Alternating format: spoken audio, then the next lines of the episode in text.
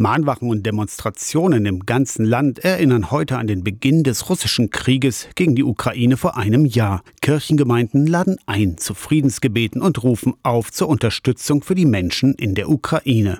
Beten stoppt zwar keinen Panzer, aber Gemeinschaft mache stark sagt der evangelische Landesbischof Friedrich Kramer. Dass ich mit meiner Ohnmacht zu Gott kommen kann und auch, dass wir uns nicht von der Angst und der Kriegsrhetorik einfangen lassen. Im Magdeburger Dom wird heute Mittag um 12 ein Friedensgebet gefeiert, in der Marienkirche Gardeling am Nachmittag um 17 Uhr. Ebenfalls um 17 Uhr seid ihr auf den Marktplatz in Quedlinburg unter freiem Himmel eingeladen, um mit Worten und Musik zu gedenken. Singen für den Frieden. Das machen schon seit fast drei Jahren Menschen auf dem Marktplatz von Wolfen Nord. Einmal im Monat und schon seit Beginn immer am 24.